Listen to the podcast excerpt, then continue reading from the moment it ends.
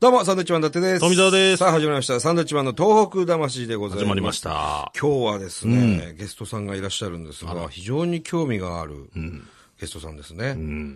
こんな顔をしてるんですね。そうなんですよね。さあ、それでは、えー、自己紹介お願いします。はい。えーあの、1F という漫画を描きました、えー福島第一原子力発電所で働いておりました、達田和人と申します。こんな声なんです。こんな声じゃないです ね。こんな声ではないんですよ、もちろんね。あの、声を変えてああ、なおる送ほりしどま。す。まあ、我々のね、目の前にいらっしゃるんで、うんはい先ほどちゃんとした声も聞きましたけ れども、全く違う声ですね、これはね。まあちょっと身元がわからないように。そうなんです。あそのうですーよね今後もですね、取材活動を続けるんですね、その、福市でね。ね取材活動というか、まあ、あそこで働きた働いいてといるうわ希けで望すからねがあるわけで、はい。そうですね。あ、すいません。同時に話すと俺の声もそうなるんですね。ならない。ならない。あ、そうです。ということで、基本的には、えー顔出し NG ということで、地声も NG という。ちょっと面白いんで僕のもそれにしてもらっいやていや、ももうややこし くなる。ややこしくなる。ダメですかダメですあ、そうですか。はい。さあ、ということでですね、えー 1F という漫画、えー見たことある方もたくさんいらっしゃると思いますが、えーまずこの 1F という漫画はどういう漫画なのか、えー説明させていただきますとですね、まあ、あのーこの変な声のね、うん。達田さん、はい。達田和人さんが、福島第一原発で働いてらっしゃるんですね。はい。で、実際働いてる方が、まあ本当に現実をですね、ん漫画にしてるという。うん。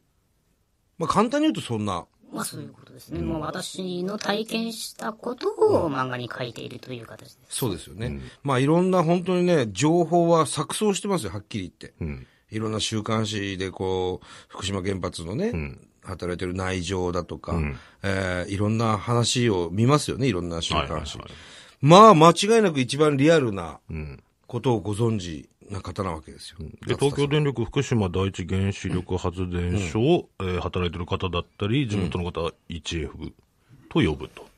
はいはいはい。それで 1F っていうタイトルなんですね。あの、まあ、不調というかね、まあ、業界用語みたいな感じですけども、まあ、あそこに、あそこで働いてる人、あるいは周りに住んでる方は、1F というふうに呼んでますね。はいちなみに何ですか ?1F って。えーまあ、1は福島第一の第一の1 1でですすねね。F は福島の F。第一原発の、まあ、1F と呼ばれているそうですね。ということなんですけど、はい達田さん、現在は、ん今も働いていらっしゃる。えっ、と、去年の年末ぐらいまで働いてたんですけども、はい今ちょっと、あの、首都圏の方に帰ってきて、まあ、その様子を漫画で描いているという時期ですね。時期というのは、えーこの後も戻られるということですかまあ、うまくね、あの、向こうからお呼びがかかれば、また働きに行きたいなとは思ってますけど。なるほど。と、いうことはですよ、えーまずその昨年年末まで働いていらっしゃった。それなんでまた辞めたんですかえまあ、その契約期間というか、はい。まあ、この工事の、ここまでの工程で何人必要みたいなので雇われていくわけで、まあ、それが終わったから帰ってきたっていう感じです。なるほどね。僕はね、この漫画 1F っていうのはね、もうほぼ発売日と同時に買ってるんです。本当にね、あの、いや、要するに内情を知りたかったというか、えこれすごい本だなと。書いてますよ、この、この漫画がすごい2015。第4位っていう。4位なのかよって。いやいやいや、 1位ではない。その、ね。面白い漫画いっぱいありますんで。いやい やいやいやいやいや謙虚ですね、本当いやいに。やいや、えーちなみにこの漫画はですね、あの、モーニングですね。はい。モーニングでも、要するに連載されていた漫画です。あのね、本当にいろんなことを聞きたくて、もう一回改めてこの、今1、2巻出てるんですけども、あの、読み返してみましてね、もう何聞いてるか今わかんなくなってるんですよいっぱいあるから。いっぱいあるじゃないですか。まあね。やっぱり。うん。だからその、なんだろうな。これは、この漫画に書かれてることはもう間違いなく事実。まあそうですね。自分が見てきた範囲内のことを書くようにしてますので。はいはい。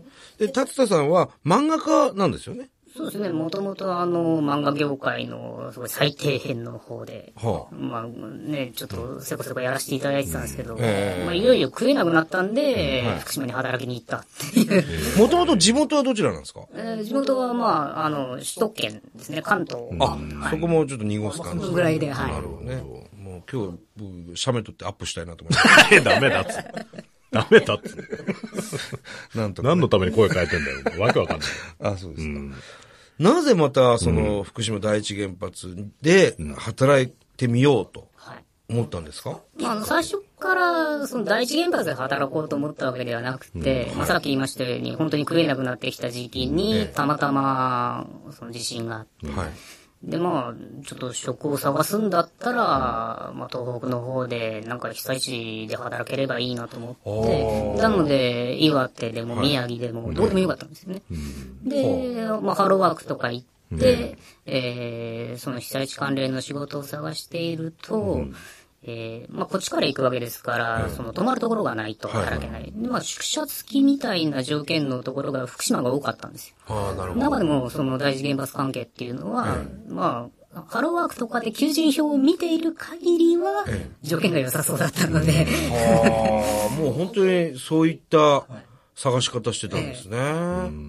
特にその、震災前に福島にゆかりがあったとかでもなく、そうですね、基本的にまあ友達が数人いる程度で、まあ縁もゆかりもなかったとして言っていいんですけども、うんその、まあ、大熊町にある福島第一原発、行ったこともなかったわけそうで。ですすね、行ったことなかったですね。はなんか怖さみたいのはなかったんですかまあその震災後、まあいろんな情報が錯綜するはいはい中してましたよで、ねはい。まあ自分なりに、こう割と科学的なね、意見とかそういうものを収集していった結果、まあ世間で言われてるほど、まあひどい状況、恐ろしい状況ではないだろう。っていう判断をつけて、だから福島っていうところも、第一原発っていう場所も、その職探しの候補から外さずに、い。はい。えー、就職活動をしていったら、最終的に EJF にたどり着いたっていう感じですね。はあ。ちなみに、その、一番最初に行ったのは、いつぐらいなんですか最初に EJF に入ったのが2012年の6月と。いうことは、まあ、1年と3ヶ月後、震災か震ら。災から。はあ、なるほど。もうその時点でも、もうたくさんの方が行かれてるわけですもんね、その間もね。へえ実際、まあ、福島に、もう第一原発に行きましたよね。どんな感じなんですか要するにピリピリしてるとか。そうですね。あの、入ってみて、最初に思ったのは、なんか普通だなっていう。普通。要するに普通の職場だなってことですかもう J ヴィレッジに集合して、はいなるほどねもうはい、そうですね。で、まあそこからまあ、さんまあ、30分くらいかけて、車で移動して1分の中に入るわけですけども、えまあ、あの、一緒に行く、その車の中でもう先輩の方たちとかが、もう、まあ冗談言って、バカ話しながら、爆笑しながら行くわけですよね。まあそこもね、漫画で書かれてましたけはいそうそうど。そうだからもう、なんかもうその時点でもう緊張感とか全くな く。で、入ってみて、あ、ね、あの、ここでこうやって、なんか線量計とか借りて、こういう手続きやってんで、ここでこうやって働くんだ、みたいな、まあ説明してるのも非常になんかもう和やかで。 なので、本当に、なんかいきなり行っても、なんかそういう変に恐怖とか、緊張感とかを感じることなく、まあ、まあ言っちゃうと語弊があるかもしれないけど、楽しく働けるところでしたね、俺にとっては。楽しい職場。はい。そうだ、漫画を見ても結構ね、冗談言い合ってるシーンとかそ多ういだかよら。ね。確かにね。そんなに緊張感、まああるとこはありますまあけそうですね。まああど。の、緊張すべきところは緊張しないと危ないんで、もちろんそうですよやっぱりはい。ね。いや、その、まあ、防護服をはい、あの、着てね、行くわけですけども、最初に来た時っていうのは、あ、やっぱりこう、なんだろう、こういう現場なんだなっていう、そうです緊ね張感みたいなのがやっぱりはまあ確かにね、生まれて初めてね、防護服を着たり、まあ、全面マスクをつけたりするわけで、はい。まあ、それを改めて、あ、こういう風になってるんだっていう、まあ、だから、それもなんか、改めて緊張感というよりは、好奇心とか興味の方が、えーこうなってるこうんなんだだっていう。はあ、そっちの方がでかかったという。なんか要するに放射能っていうのは目に見えませんし、匂いもしないわけですから、ね、どういう形で浴びるかわからない、要するに緊迫した現場なわけじゃないですか。あのー2012年の6月でしたっけ、ええそれまでもいろいろテレビなんかでは、その福島の現状というか、原発の、えーニュースなんかはよくご覧になってたと思うんですけども、それでも、その行ってみようという気は、まあむしろどんどん強くなって強くなってったはいはいろいろ調べたからこそそんなにってそういうことですだかからなんかまあやっぱテレビとかで言われてることが、え本当違うんじゃないのっていう疑問の方が強かったので、だったら行ってみてみようじゃないかっていうことですよね。あ。はあ。すごいよな。一番その報道とかそういう噂みたいなのとギャップがあったことってなんですか、そうですね。まあ、さっき言ったように普通じゃんっていうことですかね。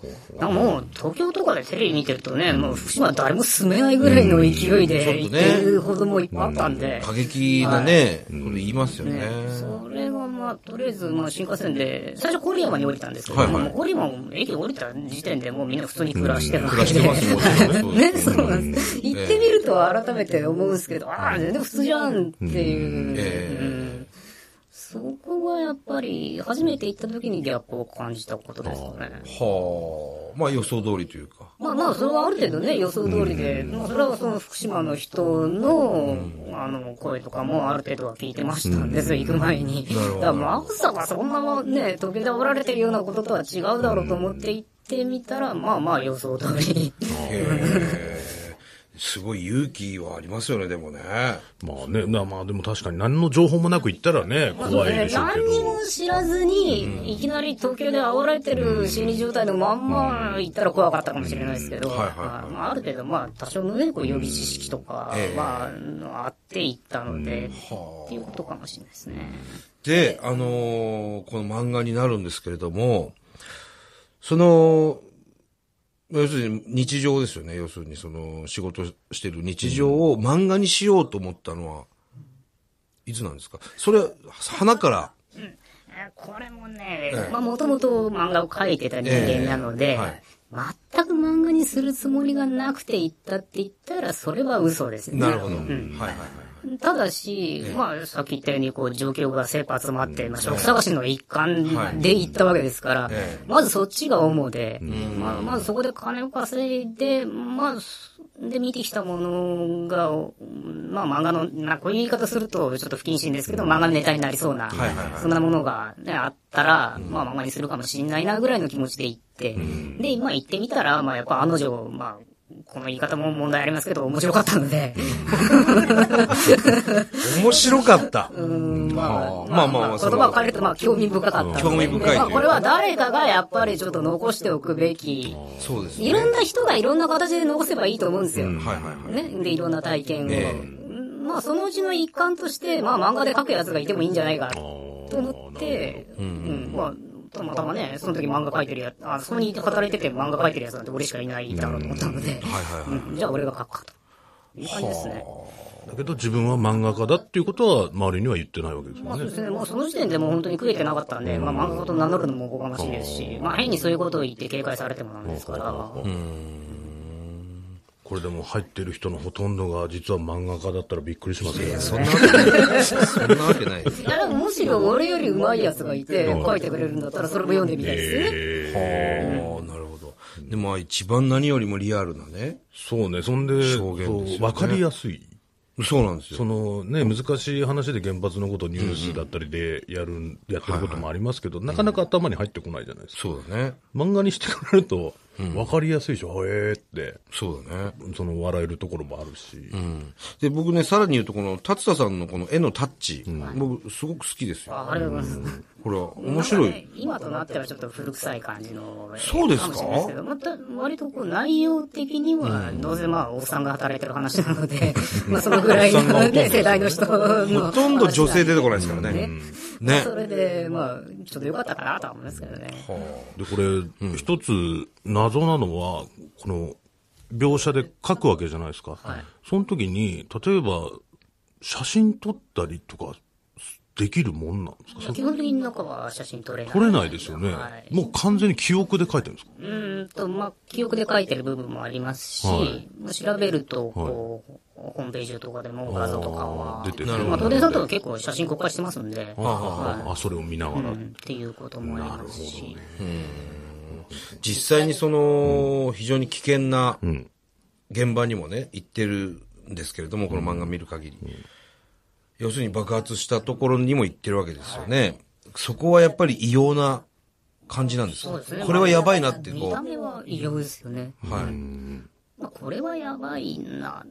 まあ、でもそれは、その、崩れそうな建物があったらやばいなっていう、普通の感覚ですよねまあ、やばいなって。要するにあの、あそこはでかい工事現場なので、まあ、工事現場で、その、注意すべきことに注意するっていう意識だと思いますね。いやどっから聞いていいかわかんないんじゃないかなその、もうね、あのーどっから本当に話聞いていいかわかんなくて、今進んでるんですけど、はいはいもう時間終わりなんですよ。 10分番組ですからね。 10分番組なんでね。 これね、達田さん月とこれ、何週も続く可能性ありますよ。 いや、いいと思いますよ。これ皆さんも興味あると思うんですよ。ええ実際原発で働いてる方のお話なのでね、しかもこう、本を出してる方のお話なので、リアルですよ。そうですよ。うん。これは何週間にわたってですね、えーお送りしていきたいなと思います。達田さんよろしいですか ああのー、この話でよければ。いやいやいやいや本当にはい、あの、じょまあね、あの、リスナーの方が飽きない程度に、はい、続けていただければ。あんまり話しすぎちゃうと漫画売れなくなっちゃうからあそうそう、キリのいい まあとちょこっとろはいそうですねデータを残しておいていただいて。純粋に気になった点とか。うんそうね。まあ漫画は漫画ぜひ読んでみいただきたいんでね。うんまあこの話で興味持ったら、またこの 1F っていう漫画を読んでいただければと思いますし。うんはい。はい。ということでね、また来週も達田さんよろしくお願いいたしおま願いす。しますよろしくお願いしはい。ま。ますた来週です。バイビー。